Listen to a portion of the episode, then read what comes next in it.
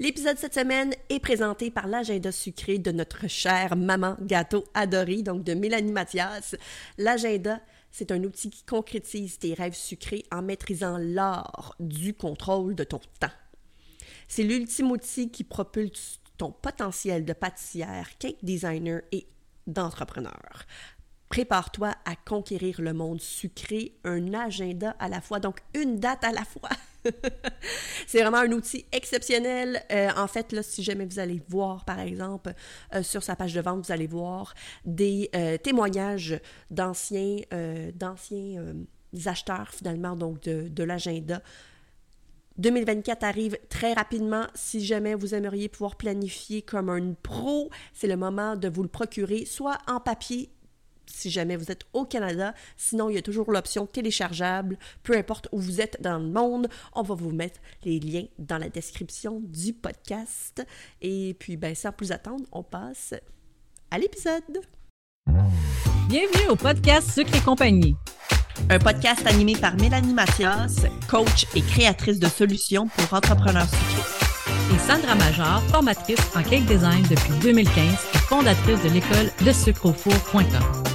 Notre mission est de t'aider à prendre des décisions éclairées pour ton entreprise sucrée. Bienvenue à tous et à toutes à l'épisode de la semaine. Aujourd'hui, je vais vous parler des 15 ingrédients clés pour une délicieuse planification. Alors, si la planification pour toi, c'est quelque chose de pas naturel, d'un peu compliqué, ou si tu veux même la upscaler, je te suggère de te prendre un papier et un crayon pour prendre des notes parce que euh, il y a du contenu assez euh, qualificatif, qualificatif, en tout cas, du contenu très précieux dans ce que je vais te parler aujourd'hui. Alors, la clé, l'ingrédient clé numéro un, c'est établir des objectifs clairs. Alors, définir des objectifs précis pour ton entreprise afin de savoir exactement ce que tu vises. OK? Donc, si on ne définit pas des objectifs clairs, c'est un peu comme aller à la chasse les deux yeux fermés. C'est pas très efficace. OK? Alors, euh, dans les méthodes qui sont très répandues pour euh, s'aider à définir des objectifs clairs, il y a la technique qu'on appelle SMART. Et euh, justement, j'avais donné un atelier l'année dernière, en novembre 2022, qui expliquait exactement comment le faire. C'était un atelier qui est gratuit et tu peux le, réécouter en rediffusion. Ça inclut même un petit cahier d'exercice. Donc, si ça t'intéresse d'aller visionner ça pour comprendre plus ce qu'il en est de l'objectif des objectifs euh, SMART, le lien va se trouver en description. Également, je l'ai, j'ai trouvé euh, cet exercice tellement pertinent que je l'ai inclus maintenant dans mon agenda 2024 et il y a également des tutoriels euh, à l'achat de l'agenda sucré. Encore là, si ça t'intéresse de te le procurer, le lien se trouve en description et je te dévoile. Alors, qu'à la fin de l'épisode, il y aura un petit cadeau. Alors, reste à l'écoute. Donc, euh, pour revenir à l'objectif SMART, en gros, c'est une manière de définir les objectifs pour les rendre le plus précis possible. Donc, SMART vient, veut dire en français intelligent, donc des objectifs intelligents. Et le SMART est, c'est un acronyme qui vient de cinq mots. Donc, le S pour euh, spécifique, le M pour mesurable, le A pour atteignable mais ambitieux, le R pour réaliste et le T pour temporel, donc défini dans le temps. Alors, je t'en dis pas plus là-dessus parce que je pourrais parler pendant une heure sur le sujet. Comme je t'ai donné, euh, je t'ai donné deux ressources ou encore là, tu peux même aller sur Google, écrire Objective Smart et tu vas voir ce qu'il y en est. Donc, l'ingrédient clé numéro deux, c'est de définir les priorités. OK? Identifier les tâches les plus importantes et concentre-toi sur celles-ci en premier. Une des méthodes pour le faire, c'est la fameuse matrice Heisenhower, je ne suis pas certaine de bien le prononcer. C'est en fait quatre carrés, OK? Deux carrés en haut, deux carrés en bas. Et de gauche à droite, c'est urgent à pas urgent. Et de haut en bas, c'est de important et pas important. Donc ensuite, il te suffit de prendre euh, tes tâches et de les classifier dans les différentes cases, OK? Ce qui se retrouve ensuite dans le important et urgent, donc ça va être à faire en premier. Ce qui se retrouve dans la cage important mais pas urgent doit être planifié, mais on doit s'y tenir. Ensuite, dans la cage pas important mais urgent, donc si possible la déléguer ou la sous-contracter. Et finalement, la pas important et la pas urgent, ben souvent c'est à délaisser ou à reporter à beaucoup plus tard. Mais même avec cette technique, on peut avoir de la difficulté à différencier vraiment l'urgence versus l'important. Alors, voici donc trois questions à te poser. Question numéro un. Quelle tâche est sur ma to-do list que je reporte systématiquement depuis très longtemps? Souvent, ces tâches-là, euh, c'est des grosses tâches. Ça peut être un beau projet que tu as pour ton, entreprise, mais tu la mets jamais à, à exécution. OK? pense à utiliser donc la méthode SMART pour euh, la commencer et la décortiquer en micro-tâches pour avancer au moins un pas à la fois. Du moment qu'on avance un peu, même si ce serait une micro-micro-tâche, le fait d'avancer, ça, te permet d'avancer. Sinon, si euh, tu fais jamais aucune tâche en ce sens-là, ben c'est sûr qu'elle va jamais venir à exécution. Ensuite, question numéro deux. Quelle tâche te fait peur? OK? Puis souvent, c'est une peur inconsciente. C'est pas dire Oh mon Dieu, non, cette tâche-là, je la fais, je la fais pas parce que ça fait elle me fait peur. Non, c'est rare qu'on va se dire ça consciemment. C'est plutôt une peur inconsciente, mais on a souvent euh, cette peur-là parce qu'en fait, on sait que c'est une tâche qui est importante puis qu'on veut qu'elle soit bien faite, puis on n'a pas, on a, la crainte de pas y arriver. OK? Souvent, euh, attaquer ces tâches-là quand on est déjà fatigué à la fin de notre journée, ben c'est sûr que c'est là que la peur embarque parce que tu dis, oh mon Dieu, non, je ne serais pas à la hauteur de faire ce que je veux pour cette tâche-là. Donc, on procrastine, si on veut, puis on la repousse tout le temps. OK? Mais, euh, comme je disais, c'est souvent des tâches qu'on va voir comme une montagne parce qu'on a déjà l'impression d'être à court de temps, puis on, ou on ne sait pas comment la mettre aussi à exécution. Donc, on a un beau gros projet, mais ça demande plein de, tâches à faire qu'on n'a aucune idée comment les faire. Puis, euh, on peut avoir la peur de demander de l'aide à quelqu'un d'autre à savoir euh, comment la, rendre à exécution. Donc, elle nous fait peur. Inconsciemment, comme je l'ai dit, mais elle nous fait peur, fait qu'on la repousse tout le temps. Et la troisième manière de détecter une tâche qui est importante, c'est si tu te projettes, OK, dans un an. Est-ce que cette tâche-là aura eu un grand impact dans ton entreprise ou non? OK? Donc, d'avoir fait un gâteau de plus dans cette semaine-là, c'est pas ça qui va avoir un impact sur ta, ton entreprise. Par contre, d'avoir commencé et avoir élaboré toute ta page à propos de ton site web, ben oui, ça, ça va avoir eu un grand impact dans ta compagnie dans un an. Donc, avec ces trois questions-là, ça va t'aider à déterminer vraiment si c'est une tâche importante ou simplement une tâche urgente. OK? Maintenant, pour ce qui est de l'ingrédient clé numéro 3, donc, avoir une to-do list. Alors, créer une liste des tâches pour rester organisé. Personnellement, euh, j'utilise Todoist, qui est une application web qui a en plus l'application euh, sur les téléphones. Donc, ça me suit partout. Du moment que j'ai une tâche qui me vient en tête, une idée qui me vient en tête, je la mets là-dessus. Et euh, si tu n'aimes pas Todoist, il y, en il y en existe des tonnes et des tonnes. Il y a également la fameuse euh, To-Do list en papier. Par contre, je la recommande un peu moins parce qu'on s'éparpille, on les perd, c'est plus difficile à classifier, ça nous demande de retranscrire, donc c'est beaucoup plus énergivore. OK? Euh, et donc, c'est quand même à toi de voir ce qui te convient le mieux, mais c'est le meilleur outil pour te vider la tête. OK? Et le fait de se vider la tête, ça va augmenter ton énergie et ça va diminuer ton niveau de stress, ce qui est parfait pour une bonne santé physique et mentale.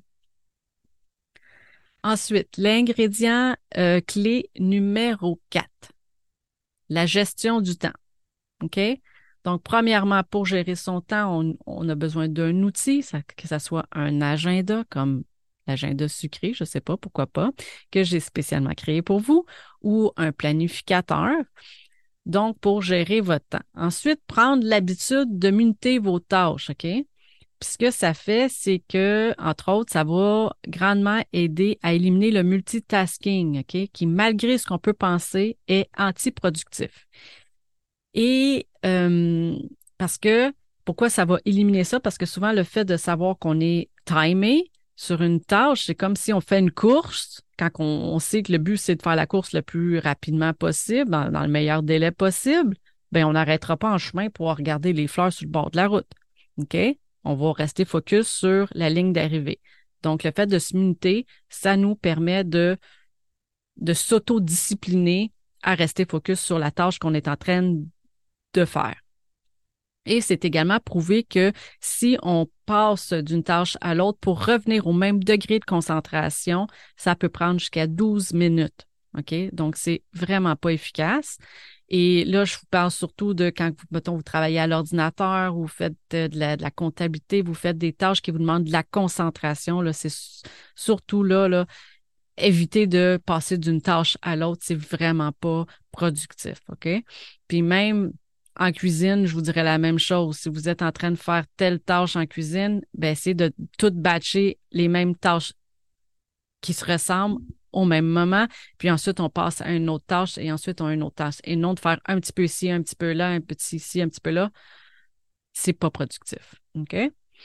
Euh, pour les techniques de gestion de temps, il y a entre autres la méthode qu'on appelle Pomodoro, qui, euh, qui vous permet de rester concentré et efficace. Pomodoro, ça veut dire en italien tomate et qui fait référence au petit minuteur, euh, petit euh, en cuisine en forme de tomate. On en voit maintenant aussi en forme de pomme et je sais pas trop.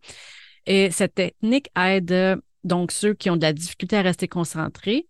C'est une technique qui dit pendant 25 minutes, je vais me concentrer à cette tâche-là spécifiquement et ensuite je prends une pause de cinq minutes et ainsi de suite. Donc 25 minutes de travail pour cinq minutes de pause. OK? Il y a aussi euh, la technique Eat the Frog, donc manger le crapaud. Ça, ça veut dire faire la tâche qui nous déplaît le plus à la première chose le matin, la première chose à l'horaire. Donc là, parce que ce qui arrive, c'est que euh, c'est un peu le même principe qu'on dit à nos enfants, mange tes, brocolis, mange ta viande, puis tout ça, puis après tu vas avoir le dessert. Hein? Donc, on mange ce qui nous plaît le moins en premier pour après être récompensé avec notre bon dessert. C'est plus rare qu'on va dire, ben mange ton dessert, puis si te reste de la place, tu mangeras tes brocolis. Non.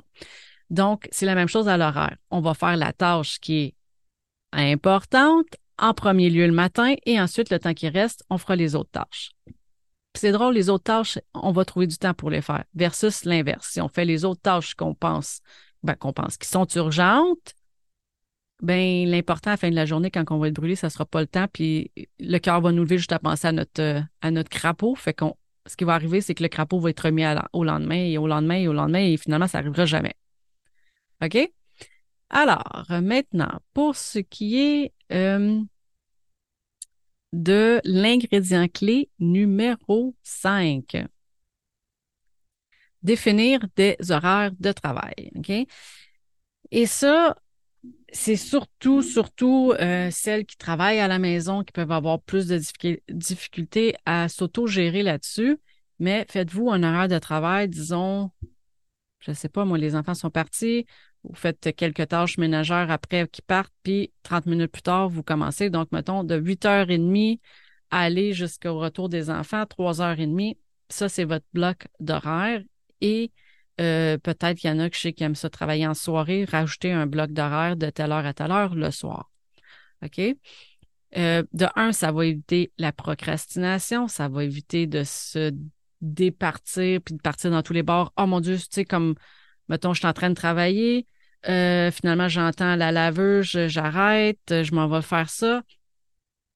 Donc, tu sais, ça l'évite de se de s'éparpiller en voyant les autres tâches de la, maison qui avancent pas. Puis là, après, encore là, ça vient avec le, point précédent. On se met à faire du multitasking, genre travailler un peu pour la business, travailler aussi pour la maison. Pourquoi c'est que tout avance? Mais finalement, ça avance, mais pas comme ça pourrait avancer si on, disait vraiment, ben, au pire, je me garde une heure le matin, excusez, une heure le matin pour faire mes tâches ménagères que je veux de la maison et le reste, c'est consacré à mon travail.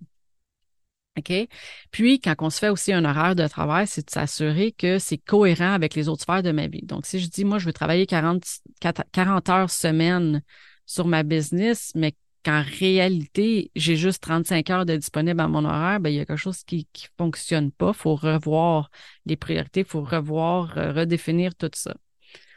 Ensuite, euh, ingrédient clé numéro 6.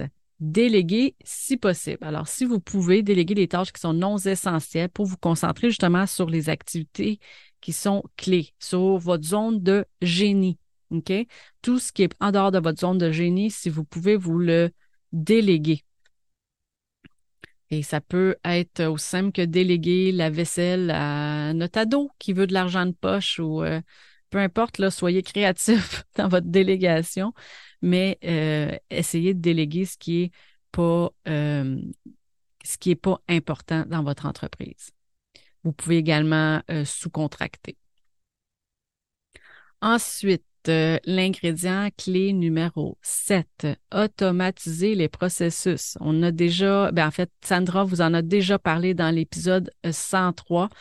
Euh, utiliser des outils, des logiciels pour automatiser certaines tâches administratives. Si vous n'avez pas écouté cet épisode, le lien va se trouver en description euh, sous cet épisode. Donc, je vous invite à aller l'écouter. Elle vous donne six bonnes manières d'automatiser votre entreprise. Ingrédient clé numéro 8, éviter les distractions. Donc, les identifier, c'est la première chose, et ensuite éliminer les sources de euh, distraction dans votre espace de travail. Donc, justement, si les notifications sur votre cellulaire, c'est une grosse distraction pour vous, euh, les supprimer au maximum. Mettez votre cellulaire ailleurs pendant que vous faites certaines tâches. Ça va vous éviter de le regarder. Euh, fermez les notifications sur votre euh, écran d'ordinateur pendant que vous faites votre comptabilité ou pendant que vous faites, votre facturation ou pendant que vous faites vos posts Instagram, Facebook, tout ça. Enlevez les distractions. Vous pouvez couper la sonnerie du téléphone de telle heure à telle heure pour éviter euh, de vous faire distraire. Identifiez les ces voleurs de temps-là, et les éliminer au maximum. Ensuite, ingrédient clé numéro 9, prendre des pauses. Accordez-vous des pauses régulières pour vous reposer et éviter la surcharge. Je sais là, que quand on a des tâches, puis on voit l'heure avancer, puis tout ça, euh, c'est comme qu'on on a l'impression que c'est contre-productif de prendre une pause. Mais par contre, c'est le contraire. Prendre des pauses, ça va vous réénergiser, ça va vous ressourcer, ça va vous, vous permettre d'être plus en forme pour ensuite faire les tâches qui ont, que vous avez à faire de manière plus efficace parce que vous, êtes, vous avez plus d'énergie. OK? Alors, prendre des pauses, les mettre à l'horaire, vous mettre un timer, euh, une note. On dit d'enlever les notifications, mais ce genre de notifications-là, si vous n'êtes pas, vous n'avez pas l'habitude d'en prendre des pauses, ben mettez-les à l'horaire, puis mettez-les en, notification, ça. Ping, ça sonne. Oh, c'est l'heure de ma pause.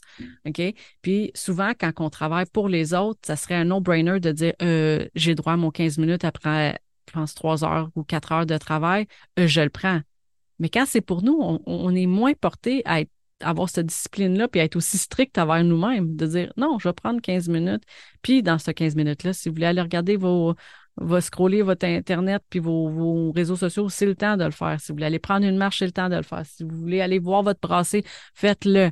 Mais faites autre chose que le travail. OK? Donc, libérez votre esprit de tout ça pendant 15 minutes ou 30 euh, minutes pour votre dîner.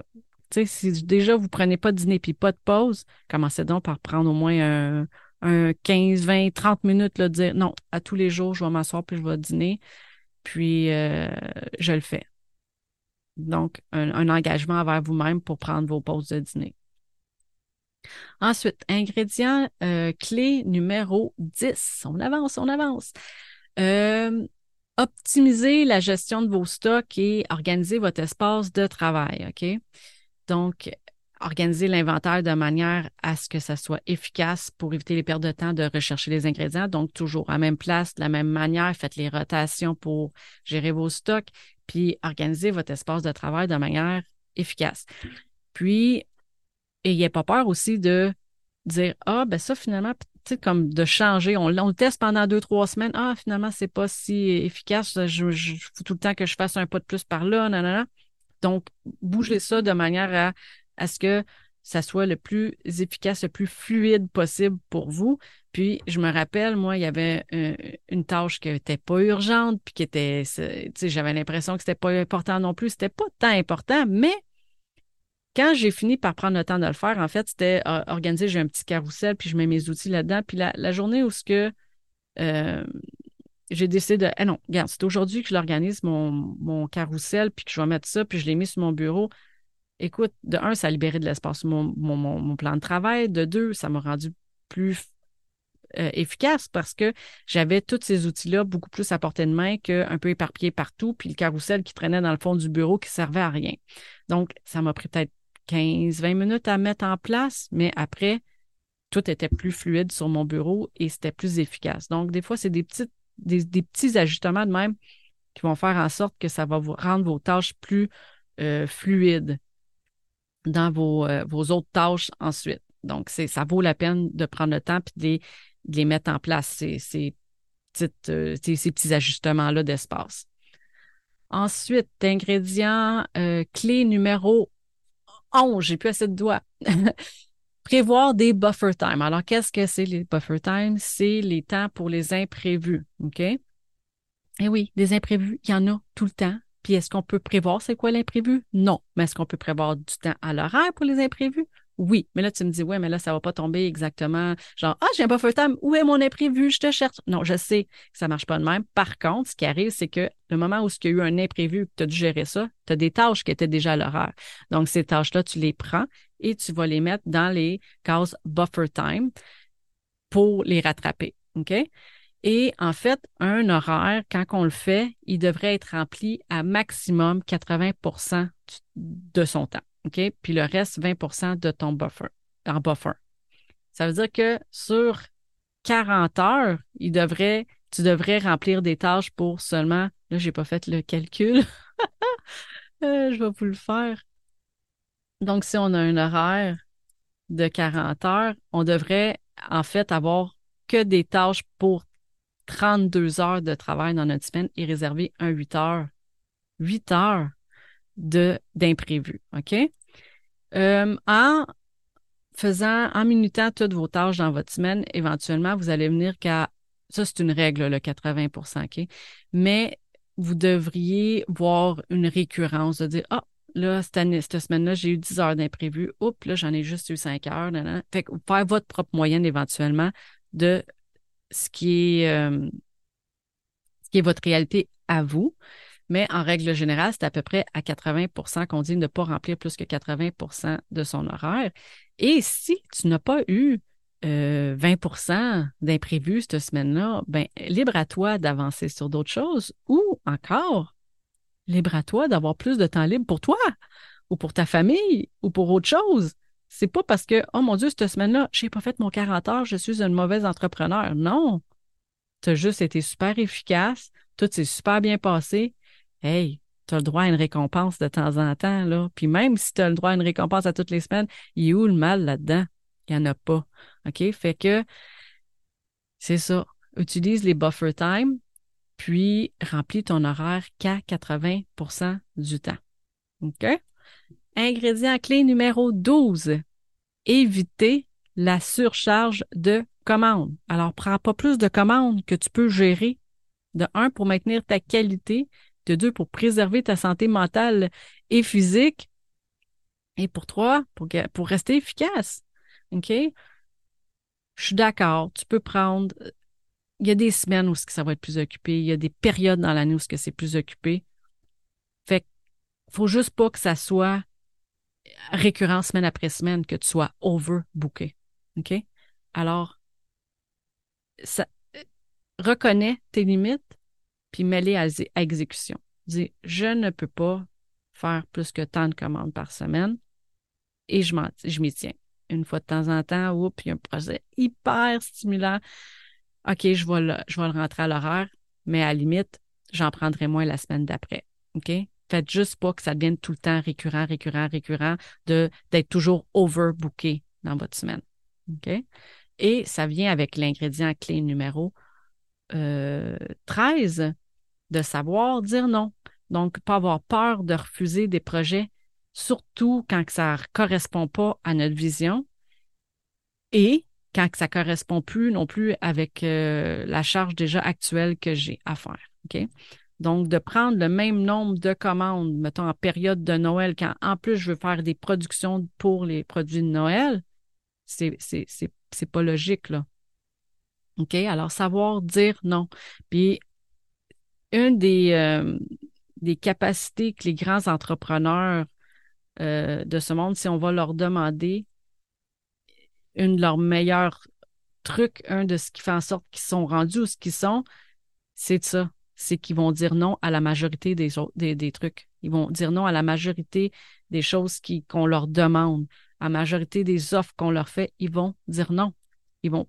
Puis ça, ça leur permet de rester focus sur ce qu'ils ont projeté pour leur entreprise. Si on s'éparpille avec les projets de un puis les demandes de l'autre, puis nanana, puis après, c'est nos projets à nous qui n'avancent pas. OK? Et finalement, le dernier ingrédient clé, là, je suis en train de me dire que j'étais peut-être mélangé dans mes numéros. Mais bref, le dernier, le dernier élément clé, c'est euh, de continuellement vous former. OK? Donc, d'investir dans votre propre apprentissage pour améliorer, vos compétences et votre efficacité.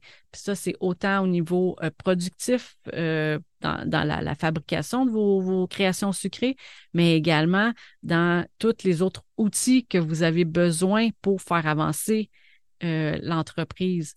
Donc, continuellement se former pour s'améliorer et également le, le se former au niveau euh, personnel pour euh, se défaire de plein de, de croyances limitantes qu'on a.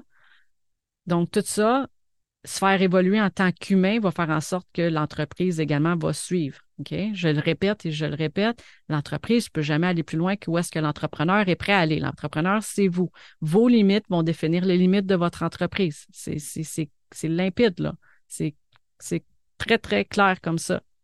OK? Donc, en continuellement se formant, ben, ça va faire upscaler votre entreprise. OK? Et je voulais également vous faire part d'un fait qui est intéressant, que j'ai fait une recherche euh, récemment et j'ai failli tomber en bas de ma chaise parce que je ne m'attendais pas à ça comme, euh, comme résultat. Mais c'est ce qu'en fait, ce que je voulais savoir, c'est combien de temps devrait-on investir à travailler dans l'entreprise versus travailler sur l'entreprise. Et selon les statistiques mis en moyenne, ils disent qu'on devrait travailler 30% pour l'entreprise versus 70% sur l'entreprise. OK? Donc oui, il disait qu'il peut y avoir des fluctuations selon les périodes de l'entreprise, que dans le sens qu'il y a des périodes où ça va demander beaucoup plus de production, donc on va travailler un peu moins sur l'entreprise, mais à 70 on devrait, on devrait travailler plus sur l'entreprise versus pour l'entreprise. OK?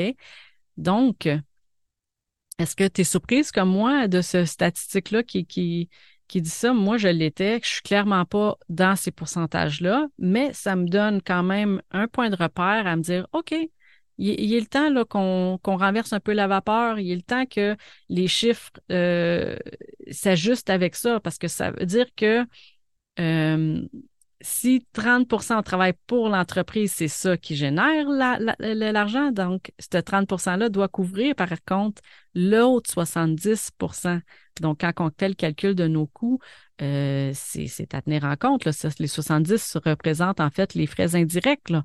Fait que ça fait beaucoup, beaucoup de sous. Alors, euh, ça en tête aussi, essayez d'ajouter, si vous, en ce moment, vous travaillez 1% sur votre entreprise versus 99 pour l'entreprise, commencez donc à mettre un peu plus de, travail sur l'entreprise. Là.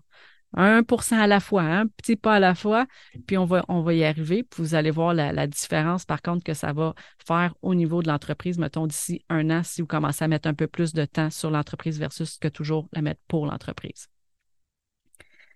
Et euh, finalement, pour revenir avec la petite surprise que j'avais pour vous, alors, euh, si tu n'es pas encore procuré ton agenda sucré 2024, eh bien, je t'offre un coupon rabais de 15% sur la version papier. Tu vas retrouver le lien euh, sous le, dans la description de l'épisode d'aujourd'hui. Euh, tu n'as rien à faire, tu as juste à cliquer sur le lien, le 15% sera automatiquement dans ton panier. Et euh, pour tous ceux qui nous écoutent en dehors du Canada, je vous offre un 30% sur la version téléchargeable. Euh, quelqu'un du Canada peut également se procurer la version téléchargeable s'il préfère. Alors, tu n'as encore là qu'à cliquer sur le lien. Le rabais va être automatiquement appliqué dans ton panier. Alors, je sais que ça a été un épisode rempli de renseignements. Tu as peut-être la tête grosse de même. Tu peux la réécouter, la réécouter. Euh, c'est gratuit. Et euh, j'espère que tu as apprécié l'épisode. Comme toujours, je t'invite à venir euh, me rejoindre ainsi que Sandra sur le groupe Facebook Suc et compagnie. Viens nous partager tes astuces, viens nous partager tes, impressions sur l'épisode d'aujourd'hui. Et sur ce, je te souhaite une bonne semaine et à bientôt. Bye! As-tu aimé le sujet de cet épisode? Viens nous rejoindre sur le groupe Sucré Compagnie pour continuer la discussion avec notre communauté d'entrepreneurs sucrés. Si tu nous écoutes sur une application qui te le permet, laisse-nous un review 5 étoiles pour faire découvrir le podcast à d'autres entrepreneurs et les aider avec leur business. On t'invite aussi à faire une capture d'écran de l'épisode que tu écoutes en ce moment et de la partager en story sur Instagram. Tag-nous avec le sucre au four et Maman Gâteau avec un zéro, de sorte que l'on puisse te repartager et te faire découvrir par notre communauté.